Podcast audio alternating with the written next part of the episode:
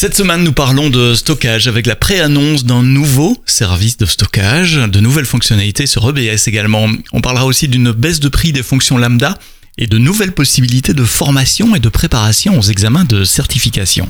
Le podcast AWS en français, c'est parti, c'est maintenant.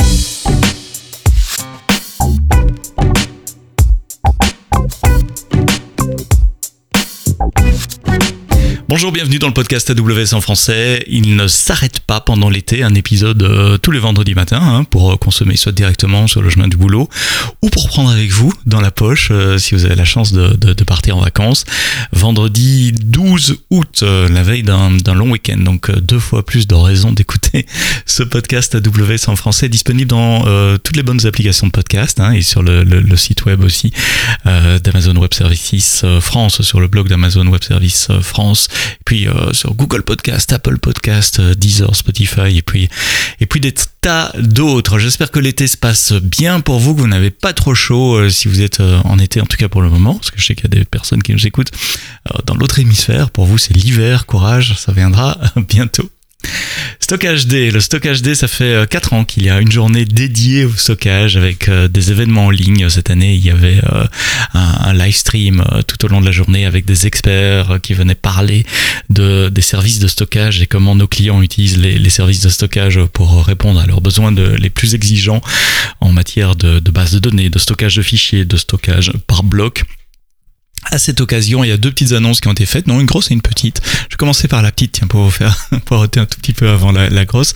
La petite, c'est une petite modification dans l'API des snapshots d'Amazon EBS. Euh, pas vraiment une modification, un ajout pour être plus précis. Vous saviez que quand vous voulez faire des, des snapshots d'EBS, eh bien, euh, initialement, il y a très longtemps, il y a une dizaine d'années, vous deviez euh, faire les snapshots un à la fois si vous avez plusieurs volumes EBS attachés à vos instances Amazon EC2 avec du, du, RAID par exemple ou des bases de données qui utilisent différents euh, volumes et que vous vouliez faire un snapshot consistant de l'ensemble, c'était à vous d'arrêter les IO au niveau du file system et puis de prendre un snapshot à la fois euh, sur chacun des volumes et surtout les restaurer dans le bon ordre, ce qui n'était pas toujours facile et demander un peu de, scripting. Euh, il y a quelque temps, on avait introduit les snapshots euh, en, en, one shot, tous les snapshots d'un coup. si vous aviez plusieurs volumes attachés à, à, une instance Amazon EC2, bien vous pouvez prendre tous les snapshots d'un coup, ce qui facilitait énormément la prise de snapshot et le restore surtout dans les cas multivolumes évidemment comme euh, comme en RAID. Alors évidemment, certains d'entre vous, certains de nos clients nous ont dit ouais, mais les deux sont bien, euh, mais j'aimerais bien un truc au milieu entre les deux. Et donc on a lancé euh, cette semaine la possibilité de faire un subset des snapshots uniquement. Donc si vous avez une instance Amazon EC2 avec plusieurs volumes EBS, disons le volume système avec le système d'exploitation et puis trois quatre volumes peut-être pour les données, les bases de données ou pour du RAID sur la partie données, ben maintenant vous pouvez faire un snapshot coordonné des volumes, d'un sous-ensemble de volumes que vous souhaitez et donc ignorer certains volumes dans votre euh, catégorie de, de, de, de snapshot. Voilà ce qui devrait simplifier la vie de certains administrateurs système. Une autre nouveauté stockage qui a été annoncée, pré-annoncée, je devrais dire, pendant le stockage day, c'est un nouveau service qui sera lancé euh, plus tard dans l'année. On en parle depuis assez longtemps en interne.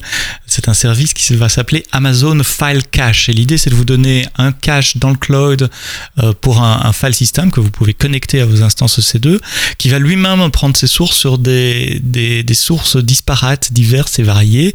Alors à terme, je ne sais pas si toutes les sources seront disponibles dès le lancement euh, plus tard dans l'année. Mais à terme, l'idée, c'est de pouvoir mélanger du FX, du Amazon S3, du EBS, voire même du, du on-premises euh, via, via NFS, et de vous donner une vue unifiée de, de, de, ce file system, donc de faire un cache dans le cloud pour vos instances EC2 euh, e les, les, les plus demandeuses. Typiquement, tout ce qui a besoin d'un accès rapide, bursting, comme on dit en anglais, donc avec des pics d'utilisation pour faire du, du media rendering, pour faire de, de l'EDA, donc Electronic Design Automation ou de l'analytique Big, Big Data. Euh, vous en saurez plus quand ça sera lancé, évidemment. Euh, j'aurai le plaisir de vous écrire le blog post pour, euh, pour vous expliquer tout ça plus tard dans l'année. Mais si vous pensez être déjà intéressé, que vous voulez jeter un coup d'œil, vous voulez avoir plus d'informations, il y a un lien vers un formulaire que vous pouvez compléter pour, pour obtenir plus d'informations et peut-être même participer à une preview et je vous mets le lien évidemment comme d'habitude dans les notes de ce podcast.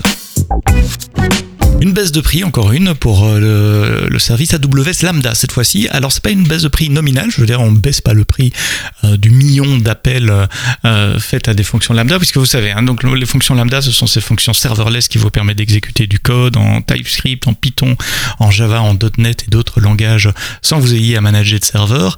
typiquement, il y a deux euh, métrique principale pour la facturation de Lambda, c'est le nombre d'invocations, avec un, un, prix que je connais par cœur qui est très bas, c'est 30 centimes par million d'invocations euh, de, de, de, fonctions. Donc ça c'est la première métrique. Et puis l'autre métrique, c'est une métrique de, CPU temps, donc combien de millisecondes de CPU vous consommez. Et là le prix dépend de la, taille du container dans lequel tournent vos, vos, fonctions lambda. Euh, au plus il y a de mémoire, au plus il y a de CPU évidemment, au plus c'est cher euh, à, à l'heure et au moins il y a, au moins c'est cher à l'heure. Donc ça ce sont les bases de la facturation sur AWS Lambda. Qu'est-ce qui change? Allez me dire, eh bien c'est l'introduction d'un prix dégressif pour, pour Lambda. C'est-à-dire, euh, pour le moment, vous payez le même prix par invocation que vous appeliez Lambda trois fois, enfin, et un million, parce que sinon en dessous du million c'était gratuit, mais un million de fois ou 6 milliards de fois. Et bien maintenant il va y avoir un prix dégressif pour les premiers 6 milliards d'appels, ça change pas, mais si vous, êtes un gros utilisateur de Lambda et que vous, vous appelez vos, fonctions Lambda entre 6 et 15 milliards de fois par mois, vous allez avoir 10% de discount sur le prix euh, du, du, premier, des premiers 6 milliards. Et si vous appelez vos fonctions Lambda plus de 15 milliards de fois euh, dans le mois, vous allez avoir jusqu'à 20% euh, de discount. Et ce discount vaut à la fois sur les fonctions lambda qui tournent avec des, des CPU x86, x64 ou de l'ARM 64, donc des processeurs Graviton 2 qui a sur Lambda pour le moment. Sauf que là, les seuils, les tiers ne sont pas tout à fait les mêmes. C'est de 0 à 7,5 milliards. Euh, vous payez le même prix que maintenant. De 7,5 à 18,75, presque 19 milliards, vous payez moins 10%. Et puis au-delà de 18,75, vous payez moins de 20%. Euh, le blog post qui est lié dans les notes du podcast vous donne des exemples de, de discount que vous pouvez avoir en fonction donc de euh, votre utilisation d'AWS Lambda. Tiens, et puisqu'on parlait de, Graviton, vous savez, ce sont ces processeurs à architecture ARM64 conçus par AWS qui vous permettent euh, d'économiser, euh, puisqu'ils fournissent des ratios coût-performance euh, jusqu'à 30, parfois 40% meilleurs que des, des processeurs x64 équivalents. Eh bien, il y a un nouveau programme qui est démarré, qui s'appelle Graviton Fast Start, qui est un programme qui vous permet de faciliter la migration de vos applications. Alors, en fonction du type d'application. Si ça tourne sur de l'EC2, ben, il y, a, y, a, de la documentation en plus spécifique sur la migration d'un environnement x64 vers, euh, vers ARM. Même chose pour Lambda, même chose pour Fargate, même chose pour les bases de données, puisque Aurora peut tourner sur Graviton, et puis RDS, euh, Postgres par exemple, MySQL ou MariaDB peuvent également tourner euh, sur des processeurs Graviton. Et puis Graviton est disponible également en service manager pour Elastic Cache et pour Elastic MapReduce si vous avez des workloads genre Hadoop ou Spark à faire tourner. Euh, plusieurs clients utilisent euh, des instances Graviton, Twitter, si vous êtes client Twitter, euh, pour construire la timeline que vous voyez dans votre application. Ils utilisent les, nouvelles instances Graviton 3, les C7G, et ils, ils ont ainsi trouvé qu'ils ont des, améliorations de performance entre 20 et 80% euh, c'est oui, une fourchette assez large. Ils réduisent les latences aussi de 35% par rapport à la génération précédente euh, qu'ils utilisaient déjà, les Graviton 2 avec des instances C6G. Et puis la Formule 1 également utilise des instances Graviton. Ils sont passés aussi sur Graviton 3 et les C7G pour euh, tout ce qui est calcul de dynamique des fluides. Vous savez, Formule 1 fait beaucoup de simulations de dynamique de fluides pour définir les, les règlements que les équipes devront appliquer en matière d'aérodynamique Là aussi, en passant sur Graviton 3 C7G, ils estiment avoir gagné 40% de, de, performance pour les mêmes simulations que, que ce qu'ils faisaient en Graviton 2 sur les instances C6G. Si vous êtes développeur .NET, vous utilisez Visual Studio. Un changement de licence pour Visual Studio, vous pouvez maintenant avoir les licences incluses avec Amazon EC2 basées par utilisateur, donc en, via euh, l'outil AWS License Manager. Vous déclarez vos licences dans AWS License Manager et chaque fois qu'une instance EC2 est démarrée pour un de vos développeurs, euh, elle va consommer une licence pour cet utilisateur-là pour la période de temps que l'instance va tourner. Donc si vous arrêtez l'instance le soir, ben, la licence sera libérée libéré pour être utilisé par quelqu'un d'autre. Comment ça marche? Vous devez aller dans License Manager, vous devez configurer les licences que, que, vous avez pour Windows Professional. mon collègue Shani, Shani Yoon de Corée vous montre comment ça marche dans, dans le blog post.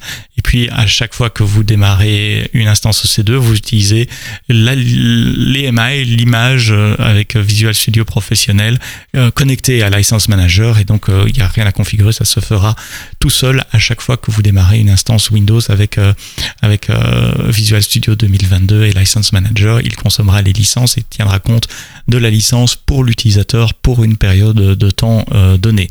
Si vous êtes développeur .NET ou que vous gérez des parcs de machines pour des développeurs .NET, allez jeter un coup d'œil à l'article écrit par Chani, il est très complet. Enfin, dernière nouvelle de cette semaine, relativement euh, légère en termes d'actualité cette semaine, c'est un nouveau moyen de consommer du contenu de formation et de préparation à la certification AWS avec les abonnements à Skill Builder. Skill Builder, vous le savez, c'est le site web, le point d'entrée dans le monde du, training et de la certification AWS. Ça s'appelle skillbuilder.aws. C'est une adresse assez, facile à, retenir. Eh bien, jusqu'à présent, vous aviez euh, des cours en ligne gratuits, vous aviez des plans d'apprentissage, par exemple si je veux devenir expert serverless, le système va me guider à travers euh, euh, plusieurs cours que je peux prendre. Il y avait également des, des ensembles de questions pour m'entraîner à certains examens de certification. Euh, et il y avait un Cloud Quest également sur le thème Cloud Practitioner. Ça, c'est ce que j'avais gratuitement. Si vous prenez un abonnement payable par mois ou annuellement, vous avez en plus euh, plein de choses. Alors, dans l'ordre, qu'est-ce qu'il y a? Il y a des Builder Labs, donc des labs, il y a plus de 100 labs où vous pouvez vous entraîner dans un sandbox, donc il ne faut pas avoir de compte AWS, il ne faut pas avoir de carte de crédit, enfin si pour s'inscrire à la souscription, mais après, euh, vous ne risquez pas d'exploser une carte de crédit sur un compte AWS. Plus de 100 labs, dans les labs, vous avez un PDF avec des instructions step by step un compte AWS et vous pouvez suivre des instructions pour apprendre quelque chose. Il y a aussi des AWS Jam, ça c'est la deuxième chose à laquelle vous avez accès avec les, les, souscriptions. Les Jam, euh, c'est un peu comme les Game alors je me rends compte que si vous connaissez pas les Game évidemment ça vous aide pas à comprendre ce que c'est que les Jam, mais les Jam, on, vous donne un ensemble de challenges à résoudre, mais on vous donne pas des instructions step by step. Si vous êtes vraiment bloqué, il y a des, des suggestions que vous pouvez débloquer pour, pour avoir un indice vers où aller, mais par exemple dans le Jam sécurité, euh, le système peut vous dire tiens, euh, vous avez une base de données et euh, elle est elle est pas chiffrée ou les snapshots ne sont pas chiffrés. Changez ça. Et on vous dit pas comment, à vous de voir dans la doc, à vous de voir où est la base de données, comment changer ça, est-ce qu'il faut arrêter la base de données ou pas.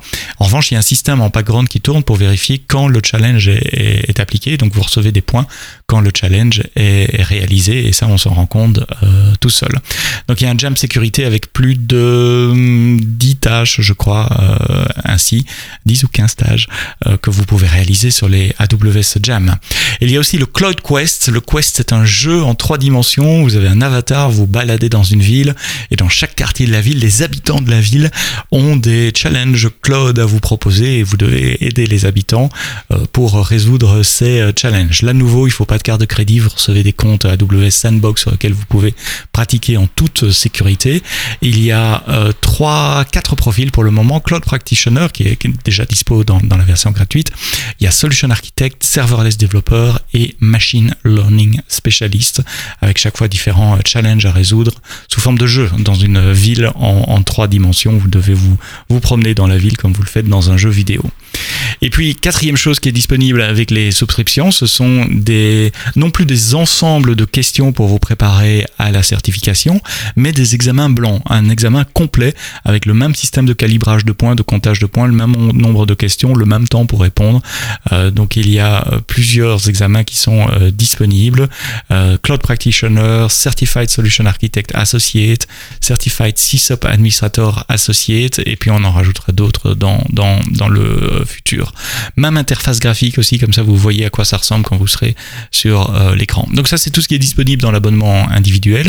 Et puis un abonnement par équipe également, où là l'administrateur de l'équipe peut assigner des tasks à certaines personnes. Il peut faire le suivi aussi, voir où vous en êtes dans, dans, vos progrès. Donc il y a des progress reports. Et puis il y a des possibilités de, single sign-on qui sont ajoutées aussi.